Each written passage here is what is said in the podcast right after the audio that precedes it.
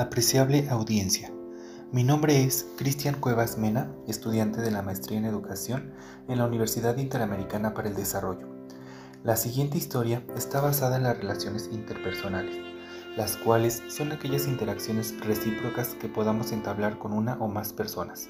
Son relaciones sociales que de alguna manera se encuentran definidas por ciertos códigos de conducta, establecidos culturalmente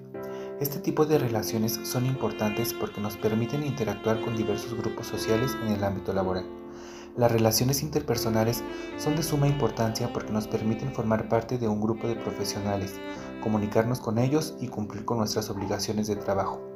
De esta manera, las relaciones interpersonales en el ámbito laboral representan un elemento crucial para el éxito que tengamos en nuestro desempeño a través de la forma en que nos relacionamos con nuestros compañeros de trabajo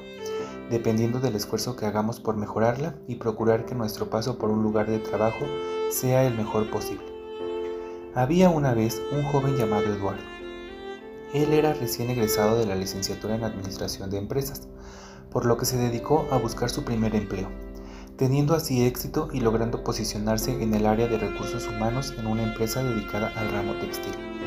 En su primer día de trabajo, Eduardo sintió un poco de miedo, ya que para él era una experiencia nueva. Al entrar a la oficina notó que tenía muchos compañeros. El director general de dicha empresa presentó a Eduardo a todos sus compañeros, pero la respuesta de sus compañeros no fue del todo favorable con su llegada, ya que fueron contados los que se portaron amables al saludarlo y darle la bienvenida, y otros no le dieron importancia a lo que estaba sucediendo y siguieron en lo suyo. Eduardo, al ver esa actitud de algunos de sus compañeros, se dio cuenta que debía ser muy tolerante con ese tipo de actitudes. Su supervisor le indicó cuál sería su lugar de trabajo para que se instalara y empezara con su curso de capacitación. Pasadas unas horas de la llegada de Eduardo, el director general lo llamó a su oficina para que iniciara con su curso de inducción y conociera más acerca del ramo de la empresa. Al terminar su curso de inducción, Eduardo con mucho entusiasmo decidió dar un recorrido por la empresa para conocer las instalaciones y el funcionamiento de la misma. En el recorrido de Eduardo por la empresa se percató de que la mayoría de empleados presentaban una actitud negativa al no mostrar interés por realizar sus funciones, además de que había ciertos roces entre ellos. Eduardo, un poco deprimido, se dirigió a la oficina del director general de la empresa para platicar con él sobre el ambiente de desinterés que presentaba la planilla de empleados. El director, al terminar de escuchar a Eduardo, le contó que a los empleados les costaba establecer buenas relaciones entre ellos y que dicha situación estaba perjudicando a la empresa en la productividad, por lo que le encomendó a Eduardo la tarea de desarrollar una estrategia en la cual pudiera eliminar esas barreras y roces que se presentaban entre los empleados.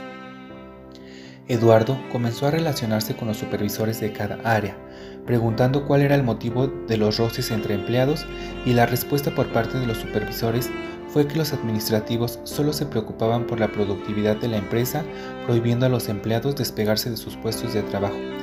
y eso era lo que ocasionaba los roces al no haber interacción entre empleados. Eduardo, al conocer la situación, empezó a implementar una estrategia desarrollando actividades de integración antes de la hora de entrada y en la hora de salida. Y así, de este modo, cada uno de los empleados de dicha empresa pudo eliminar esas barreras, permitiendo generar así un ambiente de respeto y tolerancia a diferentes puntos de vista. De esta manera, Eduardo le demostró a los supervisores que la relación entre empleados es de suma importancia porque nos permite tener mejor comunicación con los demás y así de este modo cumplir con nuestras obligaciones de trabajo de una forma más tranquila y a gusto. Una vez que Eduardo logró hacer que el ambiente laboral en la empresa cambiara, se acercó nuevamente al director de la misma haciéndole mención que la mejor relación no es aquella que une a personas perfectas, sino aquella en que cada individuo aprende a vivir con los defectos de los demás y admirar sus cualidades, ya que en la actualidad la competencia va por delante de la cooperación y el individualismo, la avaricia, la envidia y el egoísmo